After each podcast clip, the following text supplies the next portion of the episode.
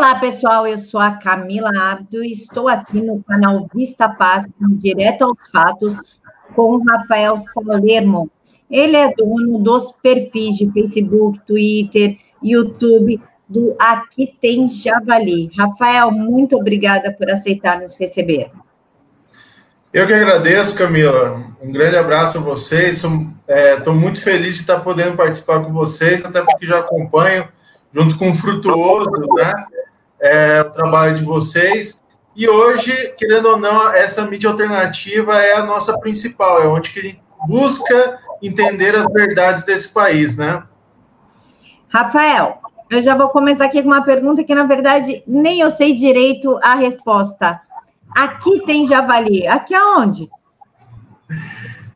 Atualmente, quase que por todo o país. Né? Aqui tem javali. Eu agradeço a todos que estão acompanhando e tendo a oportunidade de saber um pouquinho mais sobre esse assunto, né?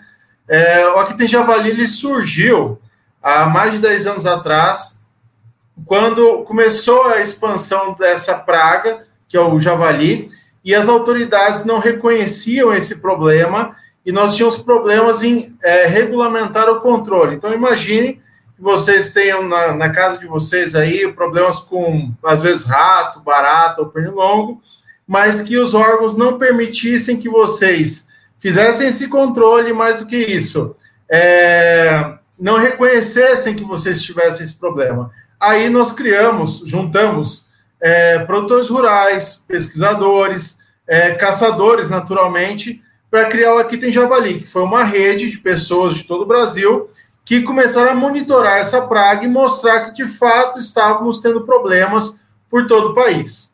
Rafael, javali é considerado uma praga. O que, que o Estado propõe a vocês para fazer o controle?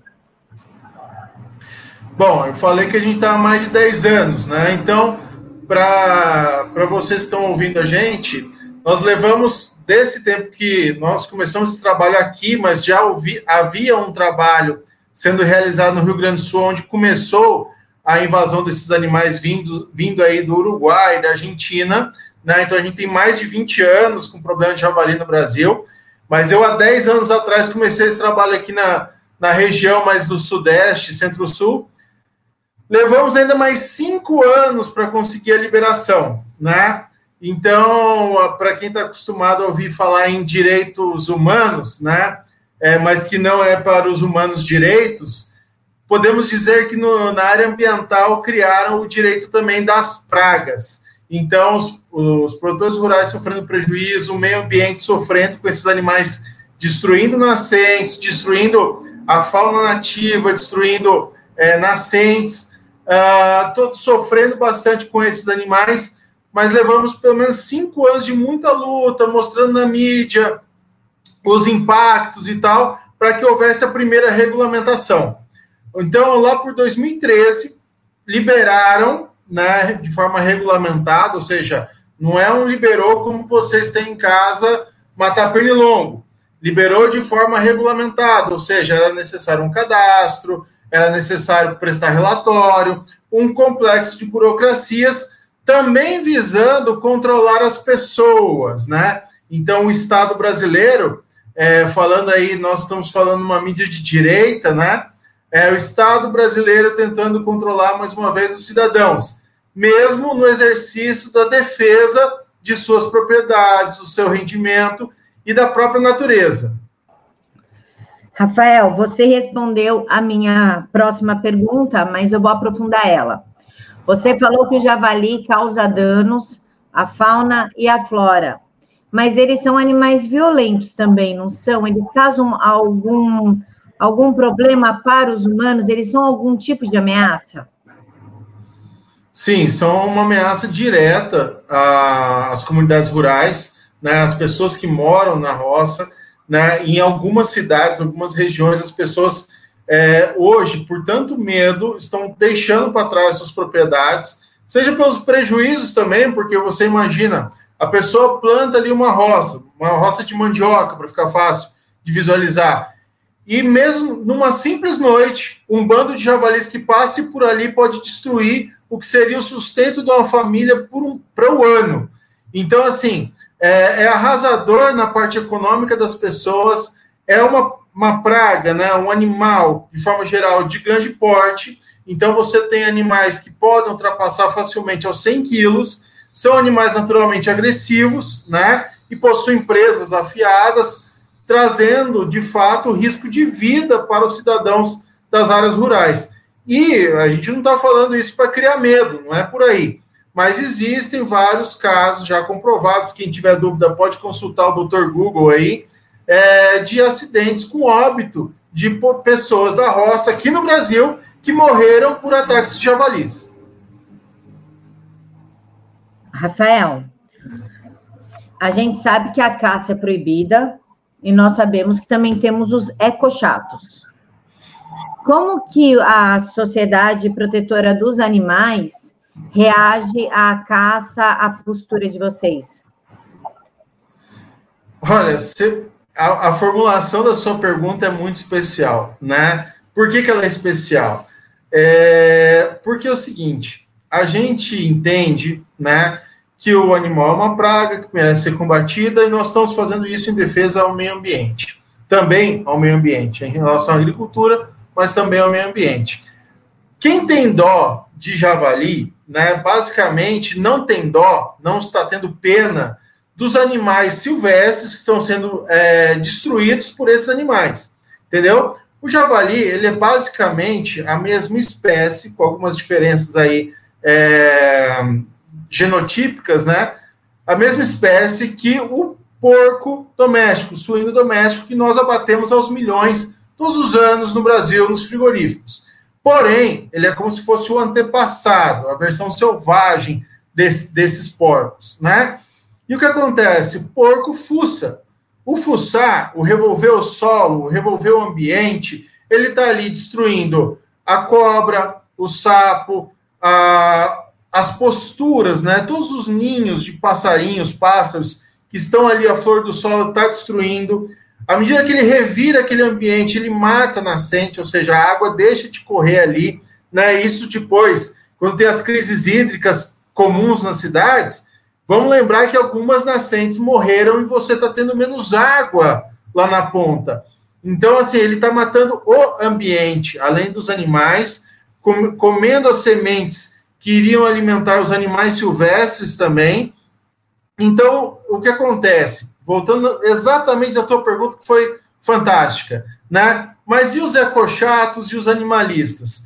Basicamente, essas pessoas não têm noção do, ambiente rural e do mundo natural. São pessoas que estão um tanto alienadas desse universo da realidade, né? E com isso elas criam enormes fantasias pensando que o javali é um personagem do Walt Disney, né? Tipo o Pumba lá do Rei Leão, né? o Timão e Pumba, aquela relaçãozinha lá. E não é bem assim, são animais selvagens, ferozes, que vivem os seus instintos, são agressivos, né? E destroem toda aquela. Mais do que tudo, não pertencem ao nosso meio ambiente. O que, que eu quero dizer com isso? Se você tem uma capivara, que todo mundo conhece a capivara, se você tem uma onça, todo mundo conhece a onça, a onça come a capivara, não tem problema, isso é parte da natureza. Agora, quando um javali, um animal introduzido, que tem sua origem na África, Europa, Ásia, naquele miolo ali, vem para o Brasil, foi, foi aí disseminado, seja por criadores, seja vindo de outros países, mas ele não pertence ao nosso meio ambiente. E começa a consumir da natureza brasileira, ele causa um, um completo desequilíbrio e uma grande destruição, né? Sem falar aí os prejuízos da agricultura que causam naturalmente o, com, quanto menos produto agrícola a gente tem lá na roça, mais caro fica aí na, na, na, porta, fica mais caro aí na cidade. Então, a pessoa que reclama hoje da carne, é, em parte, vai faltar milho, né? Então, eu não como carne, sou, sou vegano, não como carne. Tudo bem, o javali é onívoro, né? Então, ele não se importa com a sua veganice. Ele vai comer tanto o bichinho quanto vai comer a sua horta orgânica. Há diversos produtores orgânicos têm prejuízo com o javali, e isso, na prática, vai ficar mais caro para você na, na cidade. Se você tem condição de adquirir, não tem problema. Mas muita gente, a população em geral, vai sentir falta, vai se sentir penalizada pelo aumento dos produtos por causa dos danos do javali. Rafael, me diz uma coisa: desses protetores que vêm perturbar vocês, quantos desses protetores adotaram os javalis e colocaram nas suas casas? E quantos desses protetores fizeram locais apropriados, tipo uma fazenda para javalis? Fizeram um local apropriado para abrigá-los? Olha, deixa, deixa eu fazer uma, lembrar aqui, fazer uma conta. Olha, zero mais zero mais zero. Nenhum, naturalmente nenhum se, se dignificou a, a resgatar, em adotar, fazer uma campanha, adote um javali, né? Ou adote 100, adote mil, porque na prática, além de ser, serem grandes animais, o problema é o volume, eles, eles se reproduzem rapidamente, então nós estamos abatendo esses animais aos milhares ao longo do ano, né? Então, até a gente queria, sabe, de coração, doar uns 100, uns mil javalis aí para essas grandes personalidades aí da proteção animal, para ver o que, que eles iam fazer com esses animais aí ao longo de pelo menos um ano. Então, descobrimos que os protetores dos animais são os mesmos dos direitos humanos. Eu protejo o bandido, contanto que ele fique do seu lado, não do meu. Perfeito, exatamente. Rafael, existe alguma relação, falando em lobby, entre a proibição da caça e o porte de armas? Mais uma vez, você foi fantástica, Camilo. Tô, tô cada vez mais fã seu. Porque é o seguinte, né, para a gente entender. A, a, legislação brasileira, né, o nosso Código de Caça é de 67, ou seja, já é da época do regime militar. Lá se falava que é proibida a caça quando não houver regulamentação. Então, não é que é proibida a caça, é proibida a caça da pessoa não autorizada. Então, se a pessoa tiver uma carteirinha de caçador, como houve carteirinha de caçador até 2005, olha só, até 2005 ainda havia caça regulamentada no Brasil, como, aliás, acontece nos melhores países, os países mais desenvolvidos do mundo né? É, com todo esse debate sobre a Amazônia, na França tem mais de um milhão de caçador, né? Na França do Macron. Na Alemanha são centenas de milhares. Nos Estados Unidos eu não preciso nem falar. Então o que acontece? Nos países desenvolvidos há caça regulamentada. A caça regulamentada é uma ferramenta de manejo de forma a usufruir desses recursos naturais de forma sustentável, tá? Então vamos dizer que no Brasil a capivara tivesse sua caça regulamentada. A gente ia fazer da capivara o mesmo que a gente faz com boi. A gente ia consumir capivara, nós íamos ter super, é, capivara no supermercado, mas é, de forma sustentável. Nós nunca íamos, iríamos acabar com as capivaras. Então, assim, por que essa celeuma com a caça no Brasil? Porque uma vez que você restringe ou proíbe a caça, você naturalmente diminui a demanda por armas. E aonde você diminui a demanda por armas, naturalmente você cria uma população mais fraca, submissa e sem condição de reação a um governo totalitário. Interessante isso, né? Então quer dizer o quê? Vamos, vamos voltar aí. Por que, que você não consegue fazer uma ditadura nos Estados Unidos? Porque você tem uma população altamente armada. A população altamente armada dos Estados Unidos, só no universo de caça, nós temos aí pelo menos 13 milhões de caçadores dos Estados Unidos. E caçador, a gente vai lembrar o seguinte: além dele ter armas, né, ele tem a capacidade de emboscar, de andar no mato, sobreviver por muitos dias na natureza. Então, assim, ele, se você tiver um projeto totalitário de dominar sobre a sociedade, o caçador é seu pior inimigo. Né? Tanto é que muito da resistência de regimes totalitários, seja os nazistas, seja os soviéticos, quando eles tentaram invadir os demais países, a principal resistência era feita de cidadãos rurais, né, que tinham as suas próprias armas de caça. Então, assim, nada por acaso, nada, nada por acaso.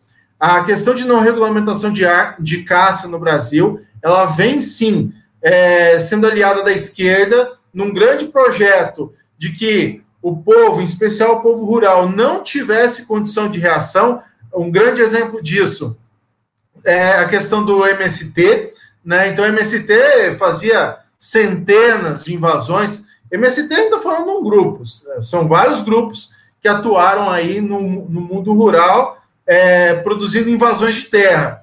É, o MST é só o mais famoso.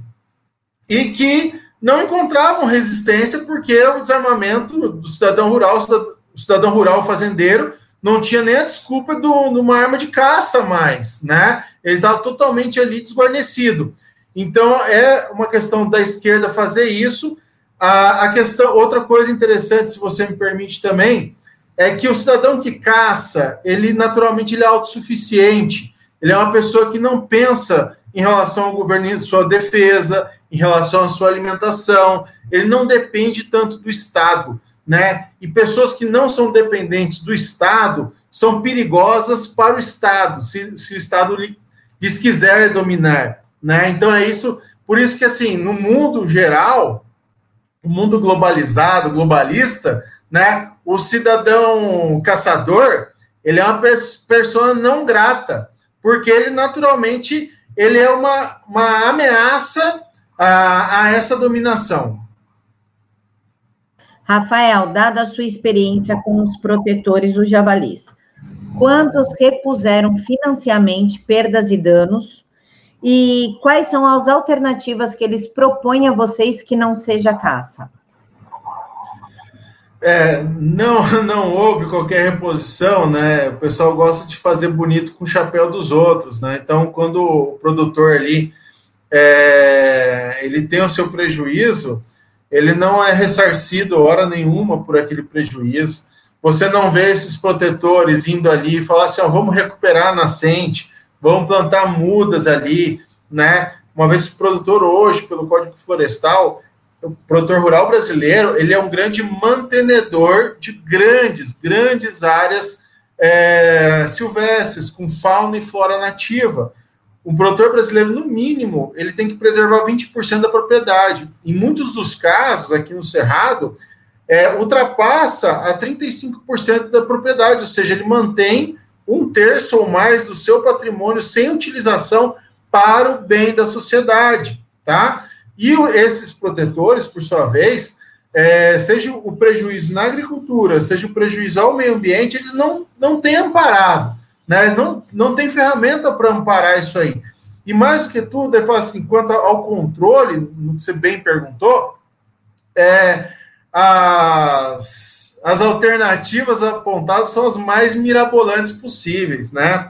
Só, fal, só falta realmente falar no, no javali usar camisinha, porque anticoncepcional para javali já falaram, né? É, castração já falaram, armadilhas já falaram, e, e, até envenenamento. A questão é que o produtor rural ele está usando de tudo para tentar se ver livre daquele problema, né? Um dos maiores problemas hoje do produtor não é nem do javali, é mais uma vez do governo com a sua burocracia.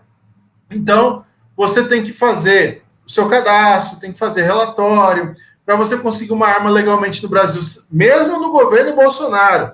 O que, aliás, eu, eu falo aqui, o que eu repeti já em outra entrevista: o governo, o, exército sabota o governo Bolsonaro, porque não há o menor cabimento, não faz o menor sentido um cidadão hoje que passou por laudo de tiro, o exame de tiro, o exame psicológico, levar mais de um ano para conseguir uma arma legalmente no Brasil. E essa é a realidade. O Exército, na parte de armas, ainda sabota o governo Bolsonaro. Falo isso com todas as letras, sem medo de errar. E mais que isso. Então, assim, é... tem essa questão dos prejuízos, tem a questão dessas alternativas malucas Malucas por quê? Porque fazer armadilha custa. Então você tem que fazer armadilha, ficar monitorando, vendo se entrou, se não entrou nenhum bicho nativo. Imagina que entrou outro bichinho nativo, vai ficar naquela armadilha. Você tem que ficar de olho, né? Porque ele pode sofrer ali dentro também, sofrer sede, sofrer fome, ele está preso, então demanda um custo elevado, né? Muita mão de obra. Além disso, quando você fala assim, em castração ou anticoncepcional que o pessoal fala, mas espera aí.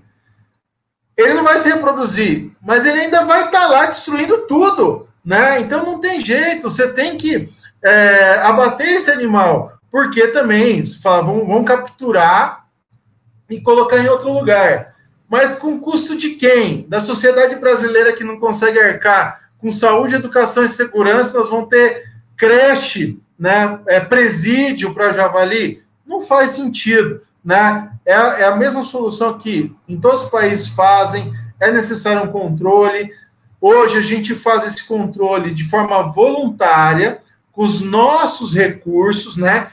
Nem, é, imagina o produtor rural é, ter um voluntário para combater uma praga, isso para o pro produtor é bastante vantajoso, né? Para quem se dispõe a fazer isso, o que, que a gente ganha com isso? Pelo menos o churrasco, né? Pelo menos o churrasco, porque a carne do javali ela é, é se bem inspecionada, a gente observa se não tem nenhuma doença, nenhum comportamento atípico. É uma, uma carne boa para o consumo, então é isso que a gente vem buscando. Além disso, é lógico, com os nossos amigos, com as nossas famílias, é, levando, levando adiante tradições, né? Então, isso tudo é muito importante para a gente, né? E é isso que nos leva a estar tá sendo voluntário. E olha só, os caçadores são o maior grupo voluntário ambiental do Brasil hoje. Não é o projeto Tamar, né, com as, com as tartaruguinhas, não é o pessoal aí dos cachorrinhos. O maior grupo de voluntário ambiental, tirando dinheiro do bolso, são os caçadores do Brasil. Né? Então, isso a gente fala sem medo de errar. E é bom que todo mundo que está ouvindo aí fique ciente dessas coisas antes, muitas vezes, de nos apedrejar sem saber do que se trata. É, só faltou eles proporem laqueadura depois do terceiro filhote ou acima de 35 anos, né? É. Única coisa que faltou. Rafael, eles propuseram, os protetores do, do javalis, envenenamento e armadilha. Mas não é muito mais cruel o envenenamento e armadilha do que um tiro certeiro? Na minha sincera opinião e experiência, não tenho a menor dúvida. Né? E eu falo isso porque eu tenho, como agrônomo, todo o treinamento em relação à utilização de, de defensivos, ou seja, no caso, veneno, tanto para insetos como própria é, questão aí de ratos, por exemplo. Esses venenos muitas das vezes levam tempo para agir, então aquele ser fica ali sofrendo de alguma forma com aquele produto, né? Ah, as armadilhas não são também muito diferentes, inclusive, quem tiver curiosidade, pode ir no seu supermercado mais próximo e conferir uma armadilha chamada cola-rato. Cola-rato é uma armadilha adesiva que você abre, coloca num cantinho onde os ratos passam, e o rato fica ali colado, né? Imagina você preso ali de alguma maneira, de qualquer jeito, né? Tentando se soltar, agonizando por horas, se não dias, porque você não vai acompanhar aquilo ali, morrendo de fome. E isso é vendido no comércio, né? É normal, ninguém questiona. Não tem campanha de adoção de rato, né? Você falou em campanha de adoção de, de javali, mas Vamos lembrar também, não tem campanha de adoção de rato, né? Pombo, o pessoal até dá comida na praça, mas não leva para casa, né? É, então, assim, por que, que algumas espécies acabam tendo uma empatia, até pelo desconhecimento de quem não convive com elas, e outras, né, causam repulsa, né? É, o pessoal tem que adotar também, adotar barata, né, levar para casa, cuidar, né? Afinal de contas, que é a coisa mais triste? Que a tal da Baratinha, a dona Baratinha que a gente cantava nas musiquinhas lá, é, infantil, né? Dona Barata, é, ser morta por uma cruel chinelada, né? É o cúmulo. Então a gente tem que ter. A gente não pode ser hipócrita, né? E falar que para uns podem, outros não. Né? É, é uma coisa muito séria, né? E eu vou levar assim, deixando a brincadeira um pouco de lado, e levando para a parte mais séria e importante que, que nós temos aí, o javali, os javalis, eles compartilham algumas doenças com o nosso rebanho doméstico. Ou seja, eles podem ter as mesmas doenças que os nossos suínos domésticos, que é o nosso gado bovino, inclusive. E o que acontece? Vou dar um exemplo aí. No caso dos porcos, a peste suína africana, que está destruindo o plantel de suínos da África, perdão, a, o plantel de suínos da Ásia, no caso da China principalmente, e até mesmo na Europa já. É um dos motivos que o preço da carne no Brasil está caro. Né? Tá faltando carne lá na China por causa dessa doença. Então, eles estão tendo que importar carne nossa. Agora, os nossos javalis podem ter doenças que vão causar também grandes epidemias, morte sobre o nosso rebanho ou mesmo embargos comerciais. Ou seja, imagine para um estado tão dependente do agronegócio, da pecuária como Minas Gerais, ou Paraná, ou Santa Catarina, Mato Grosso do Sul, Goiás, né? Se de uma hora para outra você não pode vender essa produção não só para o exterior, como nem mesmo para o estado vizinho, que é, o, que é o que aconteceria se houvesse um surto, seja de uma peste suína africana, seja de uma aftosa, e que é o risco iminente que nós temos por ter tantos javalis soltos, sem controle. Né? As autoridades estão alertadas sobre isso, né? mas pouco tem feito por causa dessa ideologia, por causa desse não me toque. A gente tem que lembrar, mudou o governo, mas os funcionários né, são concursados. O mundo pode desabar aqui no Brasil, o salário deles vai bater no final do mês do mesmo jeito seja no IBAMA, na Embrapa, no Ministério da Agricultura. Então, eles não têm feito quase nada para melhorar essa realidade, inclusive no Exército, né, que tem é, mostrado uma clara incompetência nessa questão das armas. Né? Então, assim, o funcionalismo público, mais uma vez, atrasando o país, né, é, virando as costas para a sociedade que paga seu imposto para sustentar isso tudo, né? E a gente correndo um risco iminente de uma destruição econômica sem precedente na pecuária brasileira. Essa é a verdade. E eu, eu falo assim: já estive em Brasília por mais de uma vez, coloquei isso de forma muito clara, está lá registrado.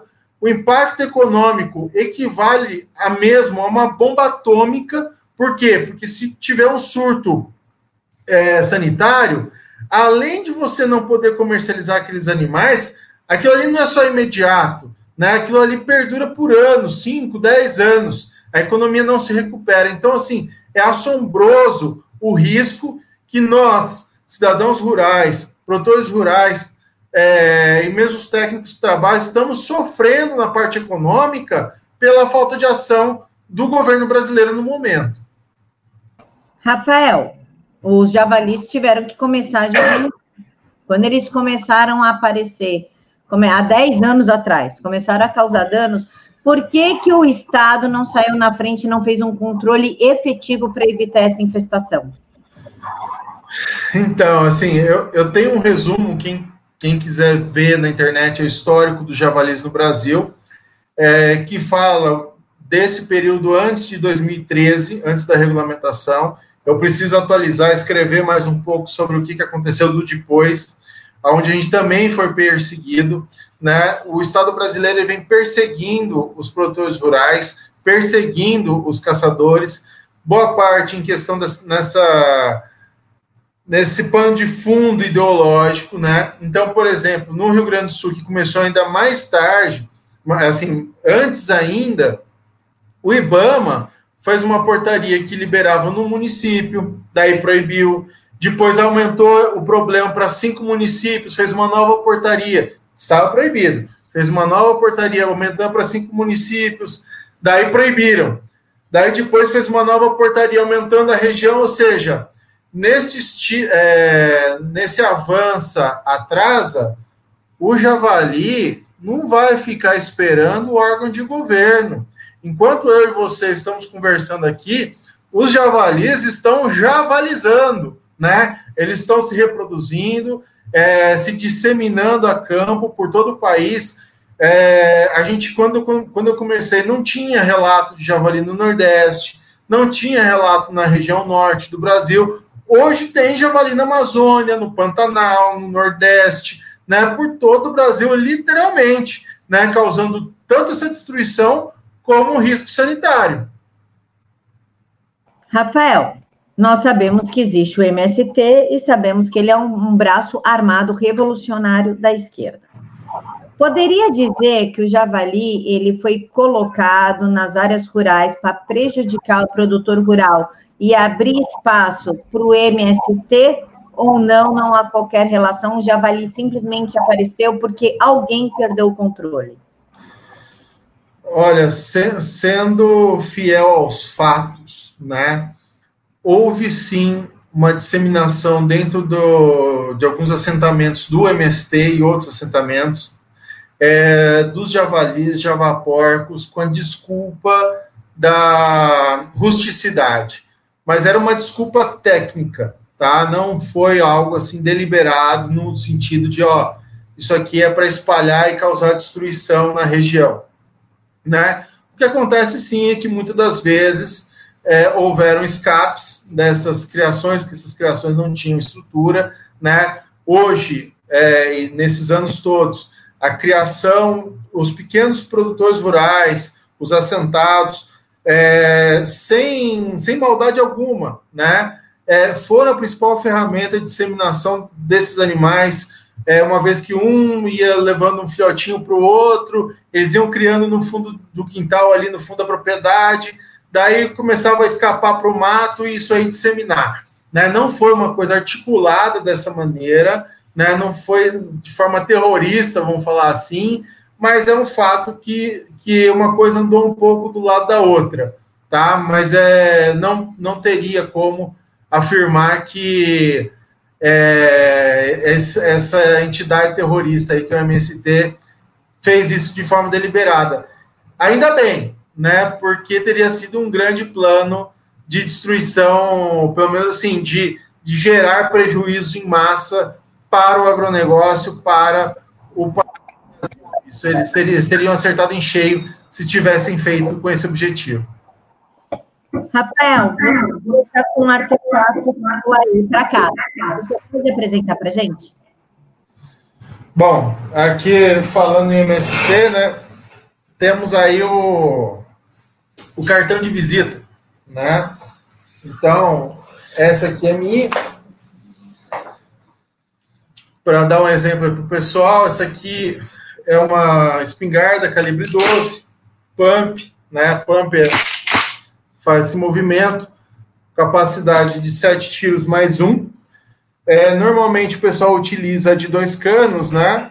mas hoje, sem dúvida, o calibre predominante na atividade de caça é o calibre 12, pela versatilidade. O cartucho de calibre 12 ele, pode, ele poderia estar abatendo animais de grande porte, assim como animais menores, inclusive aves, né? É utilizado na caça de pombas, por exemplo, nos países onde é permitido, né? O que acontece, o que é importante até falar, para quem gosta de arma e talvez está ouvindo a gente, é que um cidadão sem qualquer antecedente criminal que mora na área rural, né, é, essa arma ela não tem a chamada raia, ou seja, é, se você tiver uma bala aqui, ou mesmo geralmente usa cartuchos que são vários carocinhos de chumbo, não tem como ter o DNA da arma, né? Rastrear assim da onde saiu efetivamente.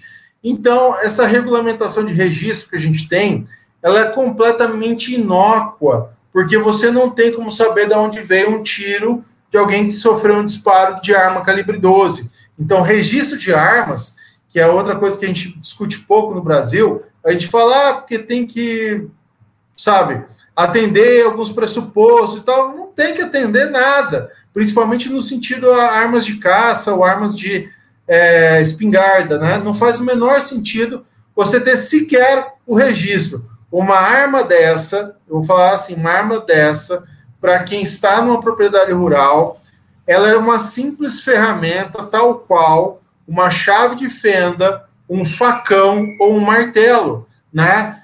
A questão dela causar um mal depende mais da pessoa do que do próprio fato do objeto. Uma pessoa pode matar outra com uma pedra, né? É, agora, sim, essas exigências todas só fazem parte de um conjunto é, que visa controlar o cidadão, porque caso a gente tiver um dia um governo totalitário, se ele tiver o registro das armas, ele vai saber exatamente onde buscar elas no dia seguinte. Rafael, você tem algum cartucho para mostrar para gente, para o pessoal que curte? Bom, eu sou atirador esportivo, né? Também, então, aqui no, no caso, eu tô com uma caixinha, normalmente vem assim, caixinhas de 25 cartuchos, né? Só que aqui é, no tiro esportivo a gente utiliza o chumbo fino. Esse chumbo fino, em geral, ele é para atirar em prato. Né? O pessoal pode ver na internet o tiro ao prato, é um esporte olímpico, inclusive. Então, por isso, inclusive, que outros países o tiro ao prato é ensinado nas escolas, né, na Europa, na, nos Estados Unidos, e aqui no Brasil, essa indústria da covardia, onde um menino não pode nem ter uma arma de brinquedo, na cidade onde eu moro, inclusive, a Câmara fez uma lei estúpida e foi aprovada proibindo a, as armas de brinquedo, né, a venda de armas de brinquedo, naturalmente eu vou comprar em outro município e gerar impostos em outros municípios para comprar uma arma para o meu filho, porque ele vai crescer como um homem, né, como alguém que pode se defender e não um rato. É, mas é, questão assim, voltando à questão esportiva, né, a gente utiliza é, chumbo fino. Eu não vou ter aqui fácil, né, teria que pegar ali no, aqui atrás, para quem quer ver questão de segurança, tem ali um cofre, né? Então o cidadão brasileiro hoje ele é até obrigado a ter um cofre, às vezes menor, maior, né, de acordo com o seu acervo, para ter segurança de que eu também não sou um maluco de deixar armas aí expostas ao acesso livre de qualquer pessoa, né, em especial crianças, né, isso é uma questão de bom senso. Então, e quem não tiver bom senso que responda também pelos seus atos, né? Então, assim, só para ser claro, todos esses controles aí são apenas para controlar o cidadão brasileiro e não mais que isso. Rafael, muito obrigada por ter aceitado falar conosco, por ter apresentado seu artefato, por ter explicado a bala, pela explicação do javali, porque muita gente fala, ah, mas caçar javali é maldade, não tem respeito pela natureza, e a gente está vendo que não, que é uma proteção à natureza, que é uma proteção às pessoas. O javali ele não é e nunca foi um animal brasileiro. Ele não foi criado no habitat brasileiro. Então, Sim. ele vem para cá, ele sequer tem um predador real, né? Não existe um predador contra ele, não é verdade? É, esse predador somos nós. É, cabe ao homem fazer esse papel, os homens que não são gelatinas, que não fazem parte da geração homem gelatina, fazer esse papel. Rafael, você gostaria de deixar suas considerações aqui para o pessoal, falar do seu canal, da sua página para gente? Olha, eu agradeço esse espaço que foi dado para gente. É, peço que as pessoas possam olhar fora da caixa, fora da, daquilo que querem colocar, essas viseiras, né? Porque um animal, para ser às vezes forçado a um determinado trabalho, o pessoal coloca viseira. O nosso governo, os nossos políticos colocaram viseira em vocês, muitas das vezes, né? Feliz de quem está podendo é, ver esse conteúdo e vai poder falar para outras pessoas também sobre a caça, né? Essa caça regulamentada que ela, ela gera conservação, ela protege o meio ambiente. Mesmo outras espécies silvestres poderiam ser melhor aproveitadas, protegidas, se houvesse uma regulamentação assim como há em outros países, sobre as suas espécies silvestres, né? Os países envolvidos fazem isso largamente, sem qualquer problema. A questão das armas também. As armas protegem os cidadãos, protegem a sua família, seu ganha-pão, é, protegem a natureza dessa maneira, sendo bem utilizadas, né? Protegem o país, né, de interesses externos né? Então, para a gente não ficar de joelhos de, a, a outros interesses, né? A outras nações. Então, assim, até o momento quiseram que o brasileiro não utilizasse seus recursos, né? Aproveitando esse espaço mais uma vez, para vocês terem uma ideia, somente a caça regulamentada na Espanha gera estudos de consultorias de altíssimo padrão A caça regulamentada com espécies silvestres na Espanha gera 30, milho, 30 bilhões de reais por ano e gera 200 mil empregos. Será que o Brasil precisa de emprego? Será que o brasileiro precisa de renda? Por que, que o brasileiro não pode utilizar seus recursos naturais? Né? O pessoal cria tanta celeuma em utilizar, seja a mineração, a extração de petróleo, outras questões aí, só para manter o brasileiro. Eu, não, eu, vou, eu vou amarrar minha língua para não falar o que eu queria falar, mas a gente tem que perceber o quanto que a gente foi amarrado para não se desenvolver enquanto país, não se desenvolver enquanto cidadão. Então, a caça, a proibição da caça é uma, é uma dessas questões. A restrição à, à posse de armas, a sua utilização é a mesma, é a mesma coisa, né? Então, assim, convido vocês a acompanharem o site, a rede aqui, aqui tem Javali nas redes sociais também. A gente divulga fotos, vídeos, mas abram seus olhos, né? Aquilo ali é muito mais do que simplesmente um bicho morto. Não é isso. Envolve a cultura do meio rural, as pessoas convivendo com seus amigos, com as suas famílias, é, tendo acesso a um alimento saudável, de extrema qualidade, orgânico, né? E são coisas que ninguém vai falar para vocês. Mas eu volto aqui a agradecer ao pessoal do Vista Pátria por esse espaço da gente poder divulgar essas verdades aí para todo mundo. Um grande abraço, muito obrigado, Camila, mais uma vez. Pessoal, então esse é o Rafael Salermo, as redes sociais do Aqui Tem Javali estão aqui na caixa de informações. Muito obrigada por nos acompanhar até aqui. Quero lembrar para vocês que o canal tem apoia-se, então clica e dá uma força para o canal. Fiquem todos com Deus e até mais. Muito obrigado.